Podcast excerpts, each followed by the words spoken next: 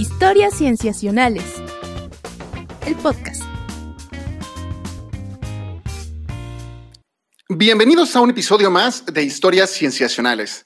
Eh, este, este será un episodio distinto al que estamos acostumbrados y me acompaña el día de hoy Sofía Flores. ¿Cómo estás, Sofía? Hola Pach, bien, todo muy bien. ¿Cómo estás tú? Muy bien, muchas gracias. Me llama la atención porque dices que es un episodio especial. Bueno, pues en este episodio vamos a recordar y a celebrar el nacimiento a 250 años de el naturalista Alejandro von Humboldt. Vamos a hablar de quién fue y qué hizo. Así es. Le preguntamos a colegas y amigos sobre el personaje y respondieron a qué pregunta, Sofía. Les preguntamos qué es lo que más les llama la atención de su vida y obra y por qué. Humboldt, ¿qué podemos decir de Humboldt? Mi aproximación a Humboldt ocurrió desde la Facultad de Filosofía y Letras. Sara Barrasa García, soy investigadora en el Centro de Investigaciones en Geografía Ambiental de la UNAM en el campus Morelia. Mi formación es desde las ciencias ambientales y la ecología humana y del paisaje y yo trabajo este acercamiento al paisaje sobre todo desde la percepción de las poblaciones locales. Mi nombre es Pedro Urquijo y trabajo en el Centro de Investigaciones en Geografía Ambiental de la UNAM Campus Morelia y me dedico a la historia ambiental. Mi, primer, mi primera toma de contacto con, Humboldt fue desde la biología y las ciencias ambientales como naturalista. Cuando estudiaba historia y ahí conocí uno de sus libros más importantes, El ensayo político de la Nueva España, que resultó ser una obra bastante completa del panorama en ese entonces novohispano. Eh, aportaba no solo los datos históricos, sino que también eran económicos y geográficos, y era pues digamos una eh, suerte de información enciclopédica que no tenía antecedentes en el, en, en, el, en el país, en ese entonces colonia. Entonces esa obra se volvió tan importante que sirvió para debates políticos tanto de liberales, de políticos liberales, como de políticos conservadores ya en el México independiente. La obra en sí es tan atractiva que despierta muchísima curiosidad. Entonces fue así como me aproximé al personaje a partir de una obra en particular. Aunque él de formación era pues, geólogo, ingeniero de minas, en la biología en algún momento siempre se estudia a Humboldt, ¿no? porque es un referente en, en ese asunto. Pero con el devenir de los años y mi, crecimiento en, profesional que me ha traído hacia la geografía, en concreto, bueno, pues ahora en, geografía, con el enfoque de la geografía ambiental, que se aproxima mucho a, mi formación de origen, me vuelvo a encontrar con Humboldt vinculado a la disciplina geográfica. Y en, bueno, y en ese momento pues me doy cuenta de pues, el gran perfil ¿no? de, de esta persona, de que fue muy importante no solo en su época, sino que lo sigue siendo ahora mismo, dado que se le considera el padre de la geografía moderna.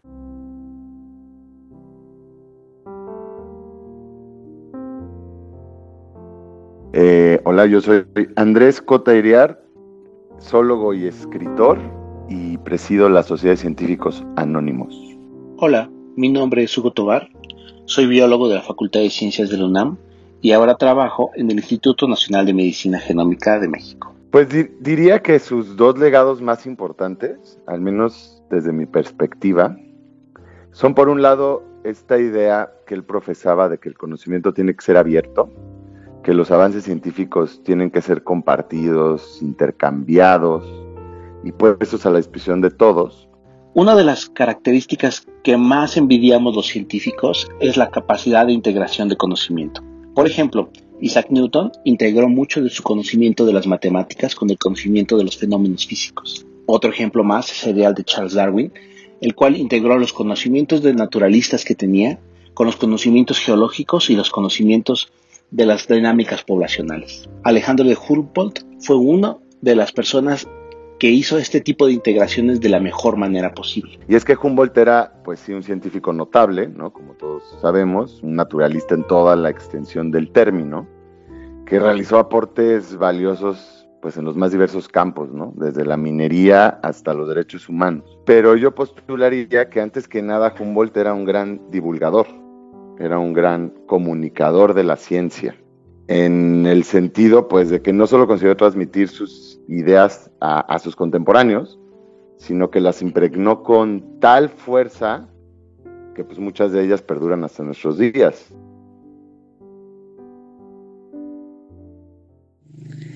Me llamo Jorge Arturo Mea del Castillo. Estudié biología en la Facultad de Ciencias de la UNAM, donde hasta, hasta la actualidad sigo enseñando ecología y biología en la Facultad de Ciencias. En este momento me encuentro en la localidad de Nizanda, en el istmo de Tehuantepec, en Oaxaca, donde he estado estudiando la dinámica de la vegetación desde hace varias décadas. Y creo que este es un escenario perfecto para reflexionar sobre la obra, la vida y el legado de Alejandro de Humboldt, que es una de las personas, en mi opinión, más importantes que ha habido en el estudio y el conocimiento de la naturaleza. Él tenía muchísimo conocimiento de los tipos de vegetación que había en las zonas tropicales de América y gracias a sus observaciones y a sus mediciones, lo que hizo fue intentar integrar los factores físicos y ambientales con la estructura y la forma en la cual los organismos vivos se reparten en los diferentes tipos de ambientes. Todas estas integraciones y este conocimiento daría como origen a lo que ahora conocemos como la ecología. Alejandro Humboldt tenía una educación muy amplia. Él se había formado como geólogo, eh, pero tenía formación en matemáticas, tenía formación en, política también. Se podía considerar actualmente como un sabio por la cantidad de disciplinas que él dominaba. Una de las características que más me gustaría de recordar de Alejandro de Humboldt a 250 años de su nacimiento es esa gran capacidad para integrar vastos eh, campos del conocimiento en un solo conocimiento general que nos explique de tal forma y de, con tal claridad lo que sucede en la naturaleza.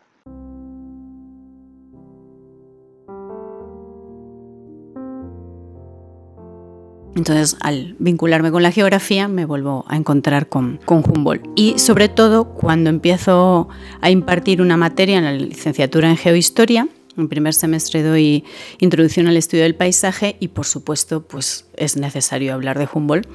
Cuando hablamos de paisaje, hablamos de geografía, que es un referente dado que fue la primera persona que unió la ciencia más dura, ¿no? desde el enfoque, la aproximación desde las ciencias de la vida, con un aspecto más social, más antropológico, más desde las ciencias sociales, que es bueno, pues mi forma de, trabajar en mis investigaciones y que pues de alguna manera Humboldt fue el, primero que, que, sí, que presentó este enfoque, la importancia de vincular esas dos áreas de conocimiento. Alguien que hace interdisciplina antes de que exista la palabra interdisciplina.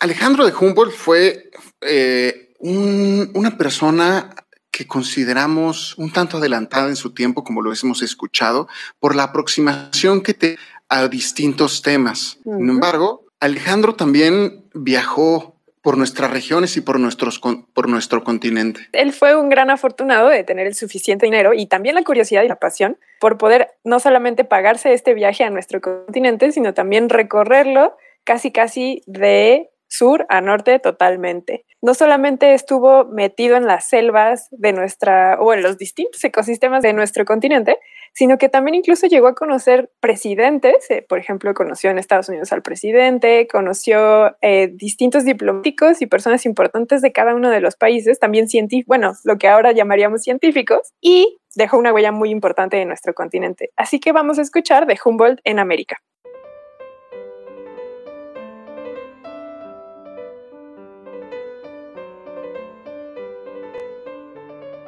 Pero sin duda creo que lo que más le apasionaba era el estudio de la naturaleza y el estudio de la diversidad biológica. Humboldt fue realmente una de las primeras personas que desarrolló una sensibilidad y, una, y un interés y una curiosidad extraordinarios por conocer toda la variedad de las manifestaciones de la vida que había en el planeta, en particular de las regiones tropicales. Y motivado precisamente por esta curiosidad y por las circunstancias particulares de su vida, se embarcó en un viaje que lo llevó, eh, sin que lo hubiera planeado necesariamente así, a recorrer grandes regiones de Sudamérica, regiones que eran prácticamente desconocidas para la mayoría de los naturalistas europeos de la época, y allí tuvo contacto con una enorme cantidad de plantas y animales que él recolectó, describió y, y estudió por primera vez de tal manera que en la actualidad todavía se sigue reconociendo el enorme legado la enorme contribución que hizo Humboldt al estudio de la diversidad biológica de las regiones tropicales. Humboldt hizo algo que nadie había hecho hasta ese momento, que fue echar mano de los instrumentos que ya se habían desarrollado para medir algunos atributos del ambiente, atributos como la temperatura, como la presión del aire, como la cantidad de humedad en el suelo, y de esa manera Humboldt empezó a tomar una enorme cantidad de mediciones en todos los lugares donde él podía, para poder encontrar relaciones estrechas entre las plantas y los animales que encontraba en cada región y las características ambientales que allí imperaban. Además, Humboldt cuando inicia su viaje a América, que aunque en principio pensaba ir a África, acaba visitando América, por, el contexto histórico y por el, momento, necesita un salvoconducto del rey de España para poder venir lo que en ese momento es la Nueva España. Sale, de hecho, embarca en, en La Coruña, en España. Yo soy española, como se puede notar por mi acento. Entonces sale de España, hacen una escala en Canarias y eh, visita, sube a, en Tenerife al, al, pico, que es el pico más alto de España, y ahí pues se da cuenta que la vegetación está como distribuida según va subiendo en altura y empieza a tener unas ciertas ideas que además en parte de su viaje, sobre todo cuando recorre en Ecuador, sube al Chimborazo, se da cuenta que ese patrón se repite, aunque son especies diferentes y son partes del mundo distintas, hay un patrón vinculado a temas de relieve, clima y distribución de la vegetación. Y ahí es donde él empieza a hablar de los pisos bioclimáticos. ¿no? Uno de los ejemplos más claros de, este esfuerzo fue el que hizo en las laderas de los Andes, en donde Humboldt, conforme iba ascendiendo en montañas como el Chimborazo, iba haciendo registros muy detallados de las altitudes en las que encontraba por primera vez o dejaba de encontrar conforme iba subiendo a ciertas especies de plantas. Y en todos estos lugares él iba tomando una gran cantidad de mediciones. De esta manera él empezó a encontrar que había reglas ecológicas muy claras en términos de la distribución de las plantas en este gradiente, cuáles plantas preferían vivir en regiones más cálidas, cuáles plantas vivían en situaciones intermedias con mayor cantidad de lluvia o cuáles especies podían tolerar las condiciones más frías, a veces heladas de las partes más altas.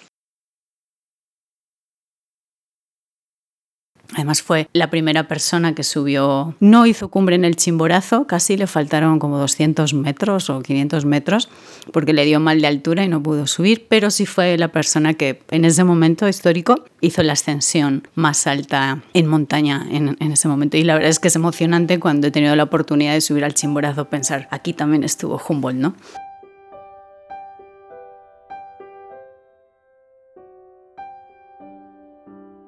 Y luego ir encontrándome su presencia también pues en, ciertos lugares y en el mismo Michoacán, ¿no? porque cuando llega a México, que salen de Ecuador, entran por Acapulco, recorre Guerrero, él como ingeniero de minas le interesa mucho la minería en México, cuestiona mucho cómo en, en el virreinato con la colonia se ha hecho la explotación, cómo se ha tratado a los indígenas en, en lo que ahora es México, que en ese momento pues no lo era. Y claro que también, ya dentro de su legado un poco más humanista, pues combatió la, el racismo y la esclavitud. Y pues no podemos pasar por alto que, por ejemplo, cuando pa pasó por México, creo que en 1804, en 1803-1804, y pues pocos años después sucedió la, la, la independencia, ¿no? Entonces, eh, no, quién sabe qué tanta influencia pudo haber sido de sus ideas. Y recorre ciertos estados, va a Tasco, a las minas, va a Guanajuato también a, las, a la zona de, mine, de, minería y viene a Michoacán y quiere conocer el volcán El Jorullo, ¿no? que además hay un libro también publicado por el CIGA sobre ese tema de mi colega Pedro Urquijo. El fenómeno del nacimiento del volcán Jorullo en el actual estado de Michoacán, cuando Humboldt lo visita, tenía un par de decenas de años de haber nacido y de haber hecho erupción. Es un fenómeno geológico súper importante eh, que le dio la vuelta al mundo gracias a que Humboldt pudo eh, escribir y analizar sobre él y sobre todo eh, traducirlo a distintos idiomas donde, donde él sabía que podían interesarles estos temas. Y lo mismo va a hacer con un montón de otras cosas. ¿no? Eh, sus viajes al Orinoco son de interés ecológico y biológico y también supo eh, de manera bastante brillante divulgarlo. Creo que desde el punto de vista científico, lo que más me impresiona a mí fue la contribución que hizo Humboldt en términos de tratar de entender cuáles eran los factores del ambiente que determinaban la distribución fina de los animales y las plantas en la superficie de la Tierra.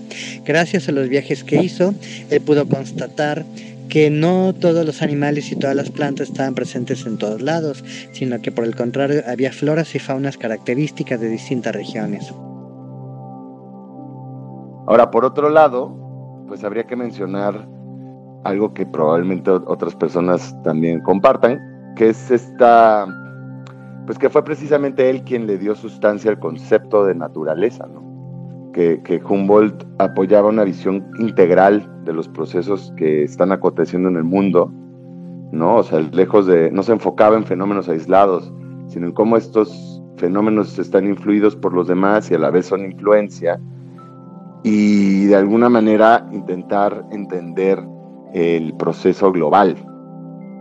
Y pues eso me parece muy rescatable y antes de su momento no existía esta noción de naturaleza, no, no, no se veía como una cosa eh, integral.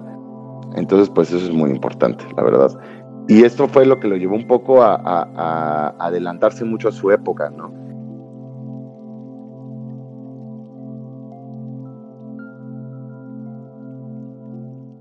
Humboldt no solo se quedaba con saciar su hambre de este conocimiento y de conocer nuevas regiones, conocer nuevos fenómenos y nuevos personajes, sino también tenía este impulso por divulgarlo y darlo a conocer. En una época en que las expediciones se utilizaban más bien para conocer los eventos, fenómenos y riquezas naturales en otros continentes, más bien Humboldt lo que quería era divulgar esta información para el conocimiento de las personas el saber por el placer de saber y de conocer por el placer de conocer. Vamos a escuchar entonces de Humboldt como divulgador y periodista de todo este conocimiento acumulado. Y el personaje me resultó todavía más fascinante, porque no solo sabía de cuestiones que hoy podríamos insertar en las ciencias sociales o en la historia a partir de, la economía o la demografía, sino que también era un un, profundo conocedor de la botánica, de la biología y eh, de la geografía física. Eh, si pudiéramos hacer una comparación con lo que sucede en la actualidad, más que un científico, Humboldt es un periodista de ciencia en el sentido amplio de la palabra.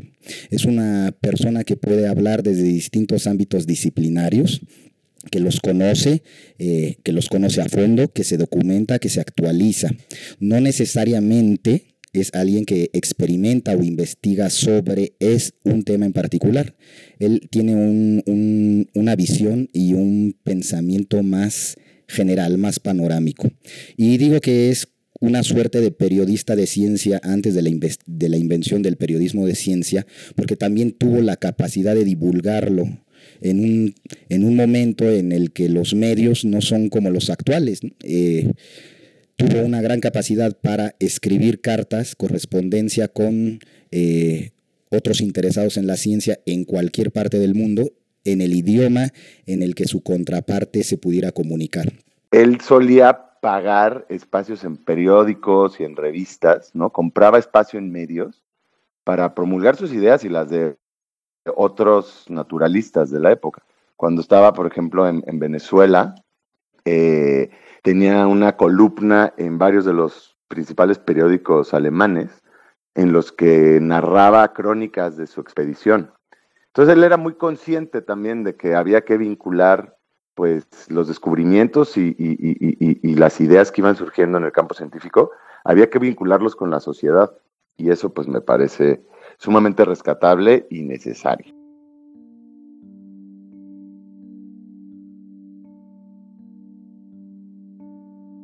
Fue un gran difusor de los instrumentos y de los elementos que se iba encontrando. Por ejemplo, cuando estuvo en la Nueva España, en el Real Seminario de Minas, eh, junto con los estudiantes de, esta institución, elaboraron un mapa, que hasta ese momento fue el mapa más completo de la Nueva España. Ese mapa, atribuido a Humboldt, eh, se conoció en todo el mundo.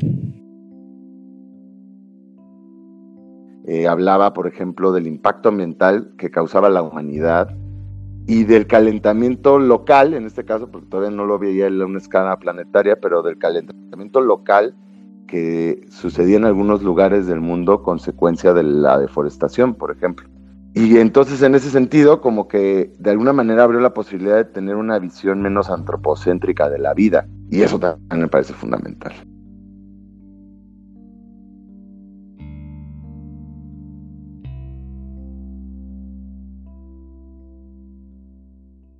Por último, Humboldt ha permeado en nuestra cultura a nivel global y lo podemos encontrar en un sinfín de recovecos de lo que hacemos, lo que encontramos e incluso lo que visitamos. No por nada seguimos teniendo ideas que fueron acuñadas por él. La idea que él tenía de los ecosistemas, de la relación entre los humanos y la naturaleza, incluso de nuestra concepción misma de lo que son todos los ambientes y ecosistemas naturales. Vamos a escuchar entonces cómo es que Humboldt sigue permeando a 250 años de su nacimiento. De alguna manera me he ido encontrando con Humboldt en viajes, en mi trayectoria profesional y bueno, pues este año estamos de 250 aniversario de su nacimiento y es un momento emblemático. Estamos intentando conseguir proyectar una película documental que hay sobre su historia para nuestros estudiantes aquí y creo que bueno, pues es un año importante para rememorar y retomar. Para algunos está muy presente a lo mejor en nuestra vida académica, pero bueno, pues para el público general a lo mejor es el momento de recordarles, bueno, pues que, que es un, ha sido un personaje muy importante de las ciencias naturales y de, la, de las ciencias sociales también. En la actualidad los ecólogos siguen trabajando con gran ahínco, tratando de encontrar cuáles son los factores que limitan o que determinan la distribución de los seres vivos en el planeta. Este es uno de los grandes tareas que tenemos los ecólogos y yo creo que la inspiración y la práctica que hizo Humboldt para poder empezar a hacer este trabajo ha marcado mucho en nuestro trabajo. Yo creo que ese es el legado más importante que ha dejado Humboldt al estudio de la ecología de los seres vivos. Por eso no, es de extrañar que, que hoy en día hay tantas cosas, tantos fenómenos naturales, tantos eh, fenómenos científicos, tantos lugares, escuelas o calles que lleven el nombre de Humboldt. Pues no por nada es la persona con más cosas nombradas en su honor, desde lugares geográficos, ¿no? Pueblos, ciudades, calles que hay en literalmente casi todos los países del mundo, hasta corrientes marinas y cuerpos celestes en el espacio. Y pues ya no digamos especies, hay una infinidad de especies nombradas en honor a Humboldt de las cuales me quedaría yo con la rana de Humboldt, que es una rana arborícola de, un tamaño y un color así muy espectacular, y el calamar de Humboldt, que es, este, habita en el Golfo de California y son estos calamares que llegan a medir hasta dos metros y que cazan en manada y conforman manadas de mil individuos a veces y cazan todos como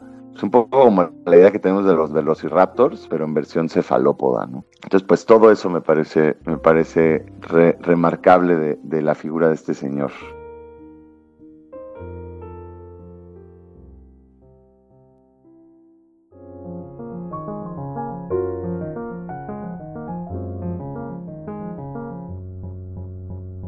Después de escuchar estas voces, que les agradecemos mucho, es eh, encuentro a Humboldt como un personaje sumamente complejo en su tiempo. Por un lado, Humboldt fue un europeo adinerado que aprovechó los vínculos con distintos nobles o con este aparato de la colonia para llegar a visitarlo. Sin embargo, es producto de sus tiempos y es difícil abordar, es complicado abordarlo desde esta perspectiva. Es difícil criticarlo desde una postura actual, porque entendiendo al personaje en su época, recordemos que en ese momento no existía, como ya lo mencionamos antes, esta idea de financiar el conocimiento para posteriormente difundirlo a la sociedad, sino más bien se buscaba conocer sobre las riquezas naturales, poder explotarlas. Humboldt entonces, como bien dice Spatch, toma provecho, echa mano de este dinero que él tenía, pero para en vez de enriquecerse aún más o incluso buscar la explotación de recursos, lo que él buscaba era enriquecer la curiosidad nata y más bien difundirlo a la sociedad como un placer. Y no solo eso, sino también tenía este interés por integrar a distintos personajes de este continente que visitó en nuestro continente, como por ejemplo apoyar en la carrera científica del ecuatoriano Carlos Montufar o el peruano Mariano Eduardo de Rivero de Ustariz. Entonces, no solo se quedó con visitar y divulgar, sino también eh, generar recursos humanos que continuaran con este legado del que él trabajó durante toda su vida. Ahora actualmente a esta actividad le la reconocemos como la actividad científica, pero incluso antes de que a esto se le reconociera como ciencia, por ejemplo, él ya estaba, como bien dices, creando esta comunidad de personas que se dedicaban al estudio de lo natural para intercambiar ideas, para intercambiar conocimiento. Incluso llegó a escribirse con personajes de la talla de Darwin y de hecho Darwin era, eh, lo idolatraba creía que su trabajo era de gran valor y nosotros también creemos que es de gran valor y de ahí que hayamos hecho este episodio especial en honor a Alexander von Humboldt.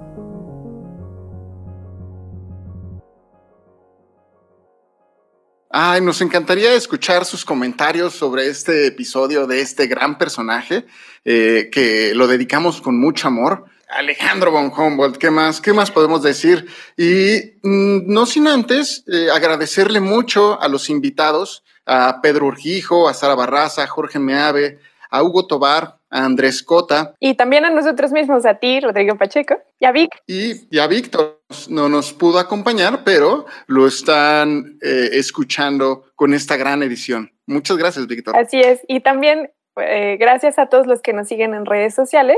Nos encantará escuchar sus comentarios sobre este episodio especial, que es una apuesta por nuevos contenidos pero también nueva forma de comunicarlos. Recuerden que estamos en Twitter como arroba cienciacionales, Facebook Historias Cienciacionales, en cualquiera de nuestras plataformas de streaming, ya sea vía SoundCloud, Spotify o iTunes, estamos como Historias Cienciacionales. Y a nosotros, ¿a ti cómo te pueden encontrar?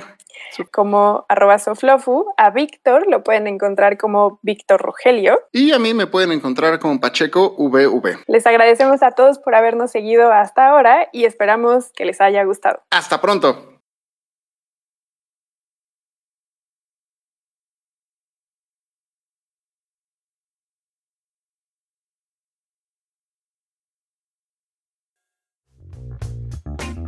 Esto fue Historias Cienciacionales, el podcast.